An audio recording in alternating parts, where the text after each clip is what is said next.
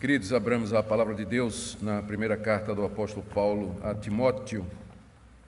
E nós iremos ler do verso 12 até o verso 17, mas enfocando do verso 15 até o verso 17, uma vez que já foi feita a exposição do 12 até 14. Então, ouçamos a leitura. Primeira carta de Paulo a Timóteo, capítulo 1, a partir do verso 12. Sou grato para com aquele que me fortaleceu, Cristo Jesus, nosso Senhor, que me considerou fiel, designando-me para o ministério. A mim que noutro tempo era blasfemo e perseguidor e insolente, mas obtive misericórdia, pois o fiz na ignorância, na incredulidade. Transbordou, porém, a graça de nosso Senhor com a fé e o amor que há em Cristo Jesus. Fiel é a palavra e digna de toda aceitação que Cristo Jesus veio ao mundo para salvar os pecadores, dos quais eu sou o principal. Mas por essa mesma razão me foi concedida misericórdia, para que em mim, o principal, evidenciasse Jesus Cristo a sua completa longanimidade e servisse eu de modelo a quantos hão de crer nele para a vida eterna. Assim ao Rei eterno, imortal, invisível, Deus único, honra e glória pelos séculos dos séculos. Amém. Oremos mais uma vez. Senhor, pedimos agora que o Senhor ilumine os olhos do nosso coração, para que nós possamos compreender a riqueza das verdades aqui reveladas. Não somente possamos compreendê-las, mas também, Senhor, experimentá-las na nossa própria vida. Nós oramos que Teu Espírito Santo use a palavra escrita, a palavra pregada, exposta, de acordo com a necessidade de cada pessoa que está aqui nessa noite, também daqueles que nos acompanham pela transmissão, que tua graça alcance a todos. É o que nós te pedimos na mediação de Jesus, nosso Salvador. Amém. Queridos, no capítulo inicial dessa carta, capítulo 1, o apóstolo Paulo traz orientações a seu filho na fé Timóteo sobre como ele deveria se comportar ou se conduzir na igreja de Éfeso, onde Paulo havia deixado Timóteo com uma missão específica. Entre as orientações que Paulo dá a Timóteo é, respeito à, à vida da igreja, a principal era lidar com falsos mestres que haviam penetrado na igreja. Na verdade, eles, ao que tudo indica, eram, eram membros da igreja mas que agora estavam seguindo uma outra doutrina e estavam ensinando um evangelho diferente daquele que Paulo havia pregado em Éfeso. No geral, eles eram judaizantes, eles queriam impor a lei de Moisés aos crentes e dizendo que a guarda da lei de Moisés era necessária para que eles pudessem ser plenamente aceitos em Deus.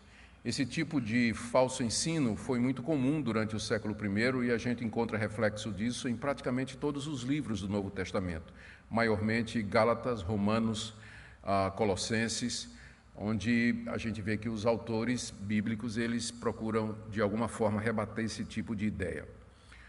Paulo aqui então é, demonstra que a lei foi dada que a lei é boa e que ela pode ser usada se feita, se isso for feito de maneira legítima. Isso nós já vimos aí do verso 8 até o verso 11. Ou seja, a maneira legítima é: a lei não foi dada para enquadrar quem é justo, quem já foi justificado em Cristo Jesus, mas a lei serve como norma de gratidão. Como é que eu agrado a Deus porque Ele me salvou? Eu vou obedecer o que Ele diz que eu devo fazer e vou deixar de fazer aquilo que Ele me proíbe. A lei, então, ela foi dada, diz Paulo, para enquadrar os pecadores não arrependidos.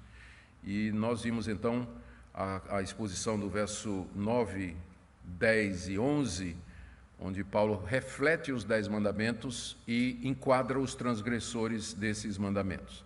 E Timóteo, então, deveria ensinar a sã doutrina, que é o evangelho, do qual Paulo foi encarregado. Na mensagem anterior, de segunda-feira passada, nós vimos como Paulo ilustra que a salvação não é pela lei, mas é pela graça. E ele faz isso falando da sua própria conversão e do seu chamado para o apostolado, que foi feito de uma forma graciosa pelo Senhor Jesus, que são os versos 12 e 14.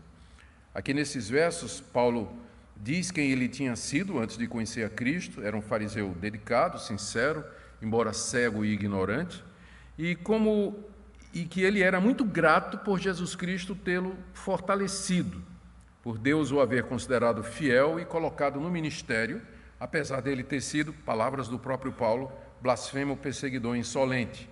Então a conversão e o chamado de Paulo eram fruto da misericórdia de Deus, considerando aquilo que Paulo havia feito e havia sido. Hoje eu queria ver com vocês ah, o que é que Paulo aprendeu com a experiência da sua conversão e do seu chamado, e também a razão que ele apresenta, as duas razões que ele apresenta pela qual Deus o converteu daquela forma. Essa passagem é uma das passagens mais conhecidas de toda a Bíblia. Fiel é a palavra, digna de toda aceitação, que Cristo Jesus veio ao mundo para salvar os pecadores, dos quais eu sou o principal. Equivale a João 3,16 nos, nos Evangelhos. E eu queria ver com vocês então essa passagem, o que é que ela, o que é que Paulo aqui nos ensina a respeito da graça de Deus na salvação, são seis pontos. Depois as duas razões pelas quais Cristo teve misericórdia dele, que era o pior de todos, que estão aí no verso 16. E finalmente uma doxologia no verso 17. Muito bem, então vamos lá começar com a declaração que Paulo faz aí no verso 15 Fiel é a palavra e digna de toda aceitação. Essa expressão aparece cinco vezes nas cartas de Paulo, nas cartas pastorais. Fiel é a palavra digna de toda aceitação. Só aparece nas cartas pastorais. Duas vezes na primeira, duas vezes na segunda de Timóteo e uma vez em Tito. E essa expressão significa duas coisas. Primeiro, fiel é essa palavra no sentido de que ela é verdadeira. O que eu vou dizer aqui, diz Paulo, é alguma coisa que você pode confiar, Timóteo, porque essa palavra é fiel, ela é verdadeira. Eu não estou dizendo aqui mentira, não estou aqui inventando alguma coisa, mas estou declarando a verdade. E por isso essa palavra é digna de aceitação, porque ela é fiel e verdadeira, ela deve ser recebida, deve ser crida e deve ser obedecida com toda sinceridade e reverência. Lembrem que essa carta embora destinada a Timóteo, ela haveria de ser lida na igreja dos Efésios. Então, sempre imaginem que por detrás de Timóteo lendo, está a igreja toda lendo também. Então, essa declaração não é só para Timóteo, é para os crentes de Éfeso. E isso que Paulo vai declarar agora, o que ele vai dizer, é alguma coisa que é completamente confiável e que você pode apostar sua vida, sua alma, seu destino eterno nessas palavras, porque elas são fiéis e verdadeiras e dignas de toda aceitação. E então, o que são estas palavras? O que é que Paulo vai dizer eh, de tal importância? Fiel é a palavra digna de toda aceitação. Dois pontos. Que Cristo Jesus veio ao mundo para salvar os pecadores, dos quais eu sou o principal. São seis lições que estão embutidas aqui nesse texto que eu quero ver com vocês. A primeira delas é que, de acordo com essa declaração fiel e verdadeira de Paulo, o mundo é feito de pecadores. Cristo veio ao mundo salvar pecadores. Então, a frase pressupõe que, da perspectiva de Deus, o mundo é feito de pecadores. E aqui é algo que é extensivo e universal. O mundo é feito de pecadores. Pecadores são pessoas que cometem pecado, quebram a lei de Deus, como Paulo já havia demonstrado antes, quando ele enquadrou a humanidade toda, versos 9, 10 e 11, debaixo dos dez mandamentos, dizendo que a lei é dada para quem é transgressor, rebelde, irreverente, pecador, ímpio, profano, parricida, matricida, homicida, aquela lista toda que nós já vimos, e que descreve a situação do mundo diante de Deus. Então, o mundo é feito de pecadores como vocês e como eu, que quebramos a lei de Deus, ofendemos a Deus com a nossa desobediência, somos indiferentes para com eles, para com Deus e, portanto, enquadrado nessa categoria. Essa expressão Cristo Jesus veio ao mundo salvar pecadores, ela pressupõe isso, que o mundo é feito de pecadores e não tem exceção. Não tem ninguém justo, não tem ninguém inocente, não tem ninguém que é, possa ah, fazer uma defesa de si mesmo diante de Deus. A segunda coisa que está pressuposta aqui é que os pecadores estão perdidos, senão Cristo não viria salvá-los. A própria declaração Cristo Jesus veio ao mundo para salvar pecadores pressupõe que esses pecadores, primeiro, eles estão perdidos, e que eles não podem fazer nada a respeito. Eles estão perdidos porque quebram a lei de Deus e, ao fazer isso, se colocam debaixo da sua justa ira e a sua condenação. Quando nós dizemos que os pecadores estão perdidos, nós queremos dizer que o destino final dos pecadores é a perdição eterna, a ideia de perder-se. Ah, como alguma coisa que foi feita para um propósito e esse propósito não se realizou, se perdeu. Então, pecadores estão perdidos, senão Cristo não teria vindo salvá-los. Então, o primeiro ponto é: o mundo é feito de pecadores, sem exceção. Segundo, esses pecadores estão perdidos, eles caminham para a perdição eterna por conta dos seus pecados. Ah, quando Paulo diz aqui que Cristo veio salvar, temos que lembrar que o verbo salvar aqui é o verbo padrão no Novo Testamento para salvar pecadores da condenação e da perdição na qual eles estão eh, enquadrados e as quais eles merecem. Esse verbo nos evangelhos, só um detalhe interessante, nos evangelhos esse verbo às vezes é traduzido no sentido de curar.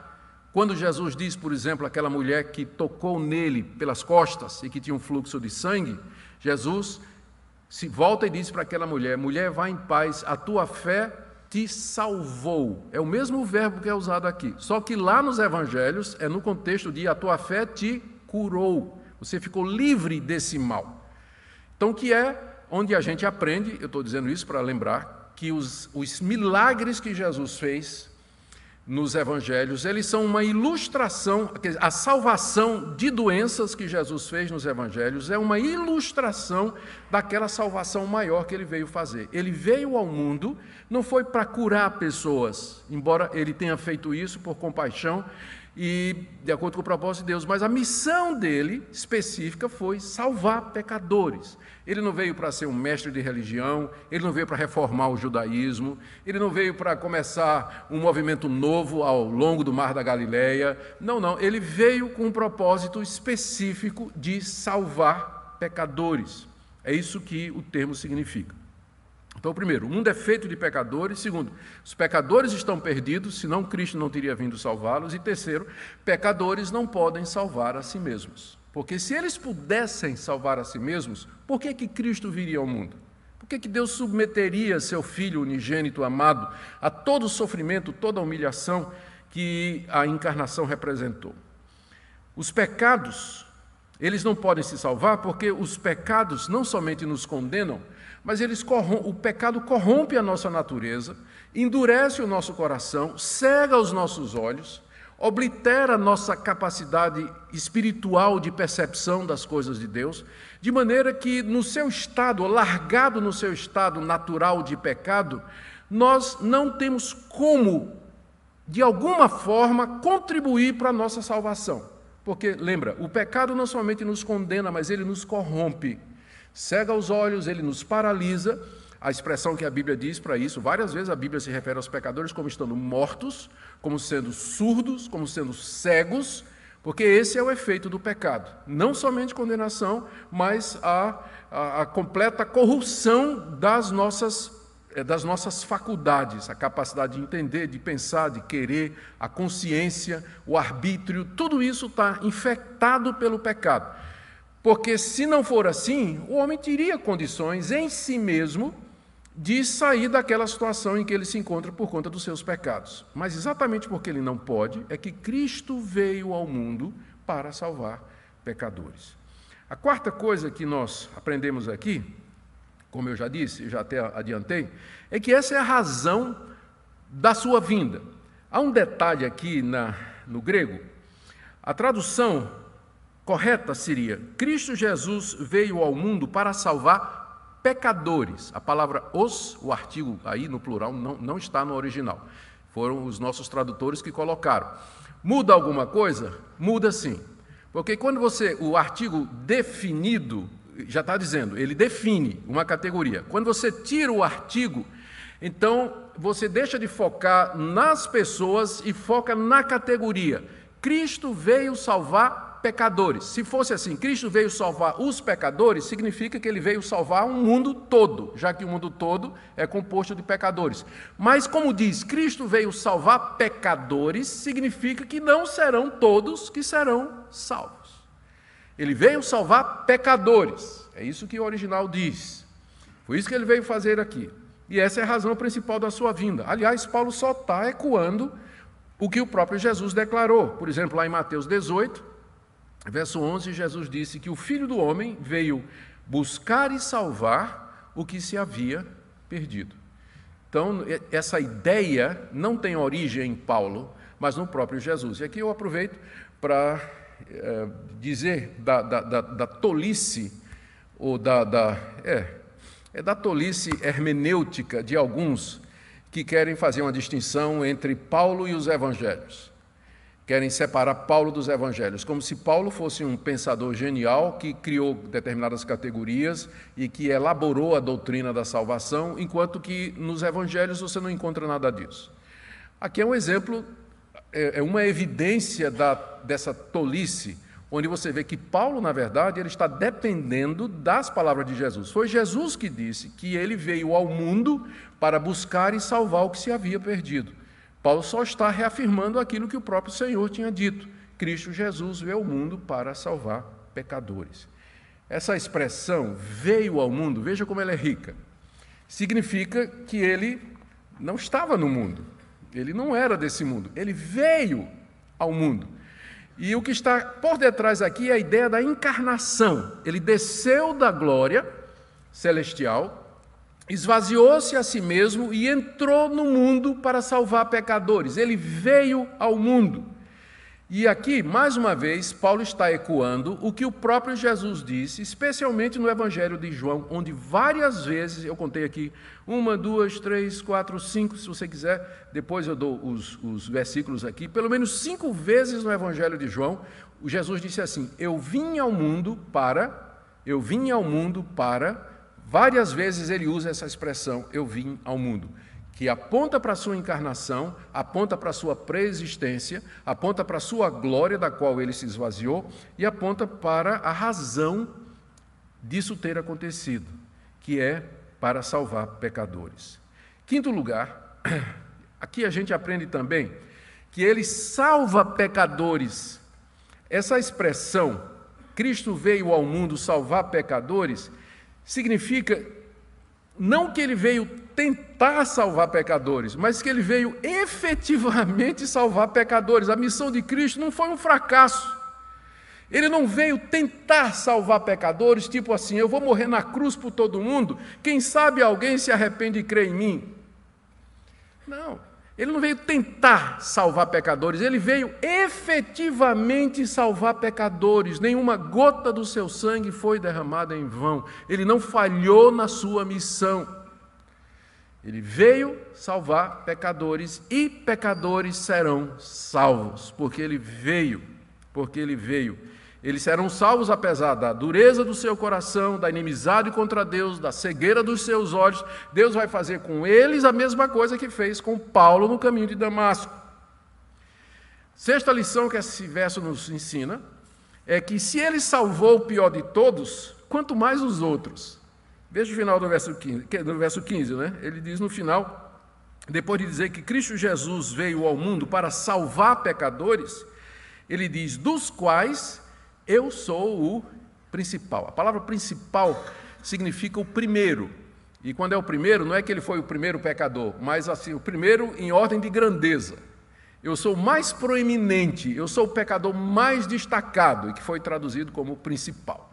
Era assim que o apóstolo Paulo se via, que ele era o principal pecador, o primeiro, o pior de todos, e isso por conta do seu passado de perseguição contra a igreja, de ter matado cristãos, de ter é, assolado a igreja de Deus, proferido blasfêmias contra Deus, a, a, sua incredulidade com relação ao Senhor Jesus, Paulo tinha consciência do seu passado e por isso, da perspectiva dele, de todos os pecadores, ele era exatamente o principal.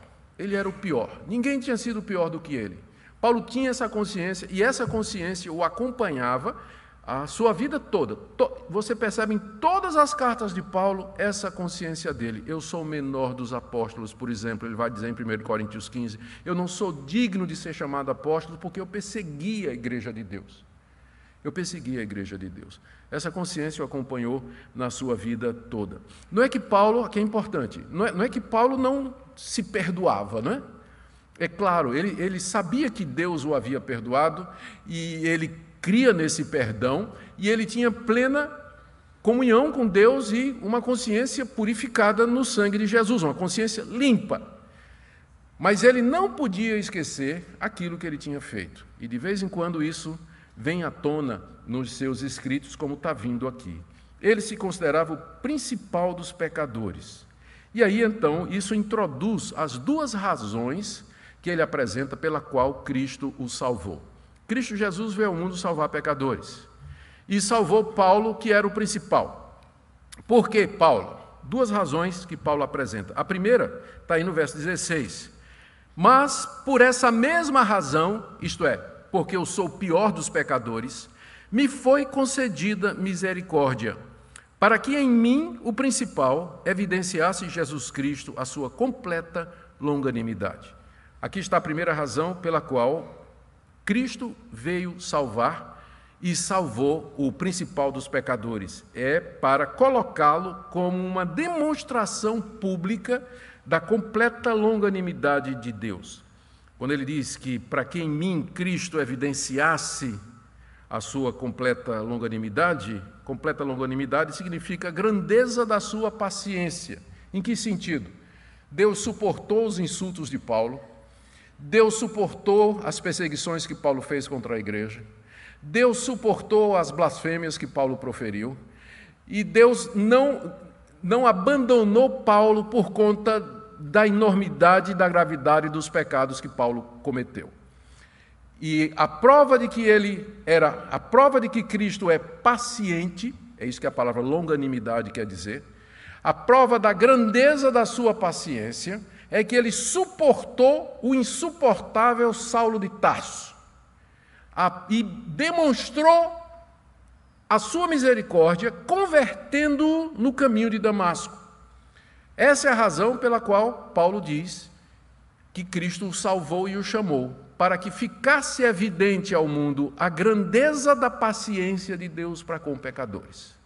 Paulo é o exemplo máximo, nas palavras dele, de como Deus é paciente com pecadores. A segunda razão, final do verso 16, depois de dizer para que em mim Cristo evidenciasse a sua completa paciência e longanimidade, ele acrescenta: E servisse eu de modelo a quantos hão de crer nele para a vida eterna.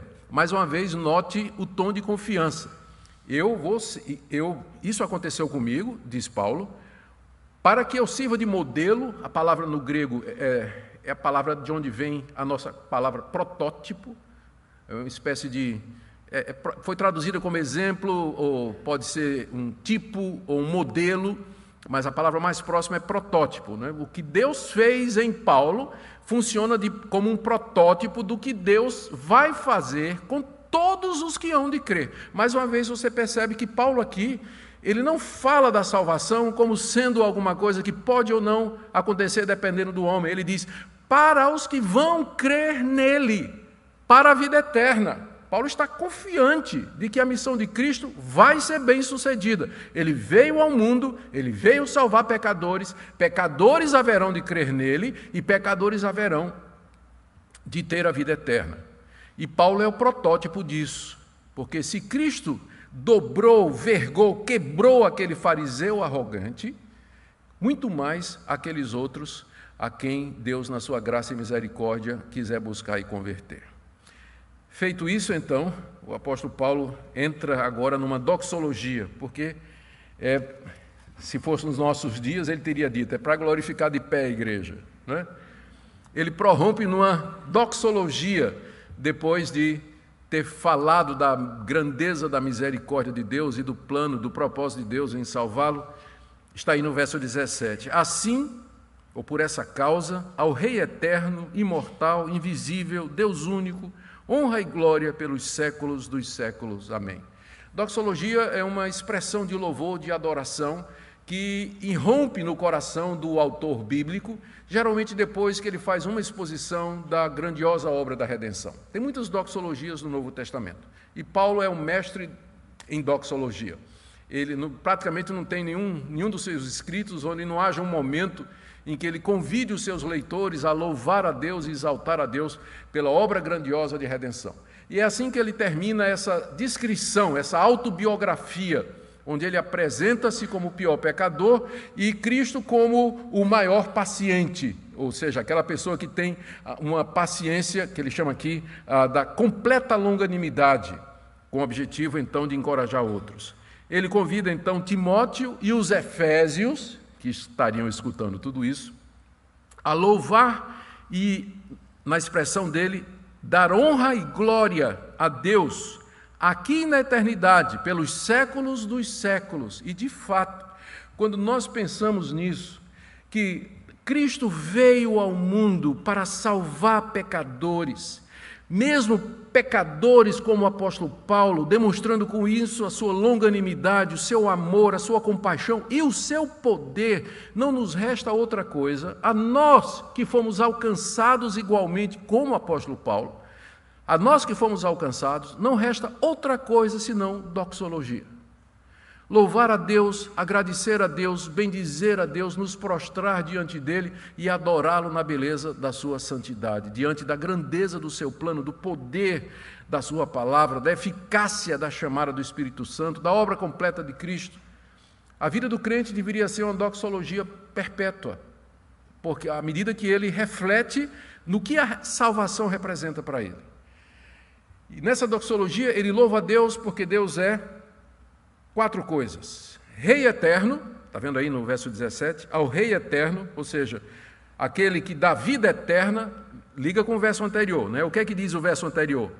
Servisse eu de modelo a quantos hão de crer nele para a vida eterna. Assim, ao Rei eterno, tem uma ligação aí nos dois versículos, não é? Porque Deus é esse que dá a vida eterna. Ele é o Deus eterno. Ele é o Deus que permanece para todo o sempre. Ele é o Deus que permanece pelos séculos dos séculos, reina por todas as eras, no presente e no futuro. Segunda coisa, ele é o Deus imortal, ele não morre, não envelhece, não enfraquece, e ele, esse propósito dele, portanto, vai prevalecer em todas as gerações. Já fazem dois mil anos que estas palavras foram escritas, e Deus continua a salvar pecadores, mostrando a sua extrema paciência e longanimidade. Por quê? Porque ele é eterno ele não envelhece, seu propósito não muda, ele permanece nesse foco. Ele é imortal, já vimos, invisível, embora perceptível na pessoa de Jesus Cristo. Aqui, ah, Talvez Paulo esteja querendo chamar a atenção de que essas coisas visíveis, a conversão dele e a conversão de pecadores, são reflexo de uma realidade comandada por um Deus invisível. Nós não vemos a Deus, mas nós vemos a ação dele na conversão de pessoas como o apóstolo Paulo. Eu não vejo Deus, ele é invisível. Mas eu vejo a ação poderosa dele na transformação de vidas não somente do apóstolo Paulo, mas desses dois mil anos de história da igreja cristã. Transformação de pecadores como Agostinho de Hipona, por exemplo. Transformação de um homem como Lutero, católico enrustido, cego, seguidor da, da, da, da igreja da sua época. E dezenas e dezenas de exemplos clássicos, históricos que nós poderíamos apresentar da longanimidade de Deus. Esse Deus invisível, ele se torna visível na conversão de pecadores, onde a sua misericórdia e a sua paciência se demonstram. E o mundo não tem explicação para isso. O mundo não tem como explicar. A gente tem encontrado tanta, tantas histórias bonitas de, de conversão, de gente endurecida, ah, agora mesmo, quando regressava de. Estava viajando de, de Ariquemes, em Rondônia, para Porto Velho, né, de madrugada, para pegar o avião para vir para casa. Eu vinha com o pastor da cidade, ele contando o caso de um matador lá daquela região. O pessoal lá é, mata mesmo, né? Então, a região de Garimpo, região muito rica, né? Tem muito disso lá. Contando a história de, de um matador, um cara que nasceu na igreja, se desviou depois e tinha, tinha essa índole, se tornou um pistoleiro de aluguel e tudo mais, e de como a vida dele foi transformada pelo poder do Evangelho, quando ninguém podia acreditar que aquela pessoa pudesse de fato ser convertida. Mas Deus continua, o Deus invisível continua a se tornar visível nas vidas transformadas, como essa do apóstolo Paulo. E por fim, Paulo diz: Ele é o Deus único, final do verso 17. Não há outro, não tem competição. Lembra que essa carta foi enviada para os cristãos da cidade de Éfeso, que era a cidade matriz do culto a Diana dos Efésios, que era considerada, considerada a rainha dos poderes do zodíaco e a deusa do submundo, que controlava todos os deuses do submundo. Era o grande poder, a deusa Diana. Paulo diz: não, só existe um Deus, ele é único. Ele não tem concorrência, ele não tem competição. Ninguém pode fazer o que ele faz. Amém? É assim que ele termina, não é? Amém. Assim seja. Algumas aplicações para nós, eu creio que o texto em si ele é muito rico, e por si só ele fala, apenas direcionar um pouco aos significados aqui. Primeiro, querido, receba essa palavra, pois ela é fiel e digna de aceitação. Aqui você tem o Evangelho em três versículos. Toda a história da redenção está aqui em três versículos. O fato, a queda, somos todos pecadores, a nossa impossibilidade, a vinda de Cristo ao mundo, a eficácia do seu plano, a sua paciência, a sua compaixão, salvando pecadores, e o seu ser invisível, imortal, eterno, todo-poderoso, então receba estas palavras como sendo dignas de toda aceitação e a partir disso, viva sua vida a partir disso aqui. Creia nisso e deixe que isso mude a sua atitude, que prorrompa a doxologia do seu coração. E, e é uma boa ocasião para você se perguntar: eu, eu, sinto essa exultação quando eu penso no que Deus fez por mim, no que me aconteceu, na minha redenção. Isso desperta em mim esses sentimentos. Ou o cristianismo, para mim, é uma coisa de rotina que eu faço, já estou acostumado. Não é uma coisa assim que me empolga muito. Eu me empolgo com isso, é a palavra que eu estava procurando. Eu me empolgo com essas coisas, a ponto de dar um glória e amém, né, que não é pecado, você vê, Paulo está dando amém aqui, não é? A ponto de podermos fazer isso, essas coisas não foram escritas, lembra, por um homem qualquer, mas foi escrita, foram escritas pelo principal dos pecadores. Segundo, anuncie essa palavra com confiança. Cristo veio salvar pecadores e pecadores serão salvos. Então, confie no Evangelho, no poder do Evangelho. Se Deus converteu o apóstolo Paulo, ele pode converter seu filho, sua filha, seu marido, sua esposa, seu vizinho, seu colega de trabalho, seu patrão, seu colega, seu empregado. Ele pode fazer isso. Não há limites para o poder de Deus. Então, creia nisso e pregue essa palavra, ensine essa palavra, porque ela é fiel e digna de toda aceitação. E por último, como Paulo ah, está fazendo aqui, você também pode dar testemunho para outras pessoas de como Deus foi misericordioso e paciente com você. Você pode falar da transformação que Deus fez na sua vida, de como você, é, de alguém culpado, alguém incerto, alguém é, longe de Deus, foi atraído pelo Evangelho, convencido, persuadido e hoje é alguém que serve ao Senhor Jesus Cristo, seu Senhor e o seu Salvador. Que sua vida seja um sermão vivo da paciência desse Deus. E por último, se Deus teve paciência com você quando você era descrente e Ele suportou todas as bobagens que você fez e Ele lhe perdoou, será que Ele não pode fazer isso agora, já que você, agora que você já é filho dele? Você que tropeçou, você que pisou na bola, fez o que não devia, errou. E talvez fica dizendo assim: será que há perdão para mim? Será que há perdão?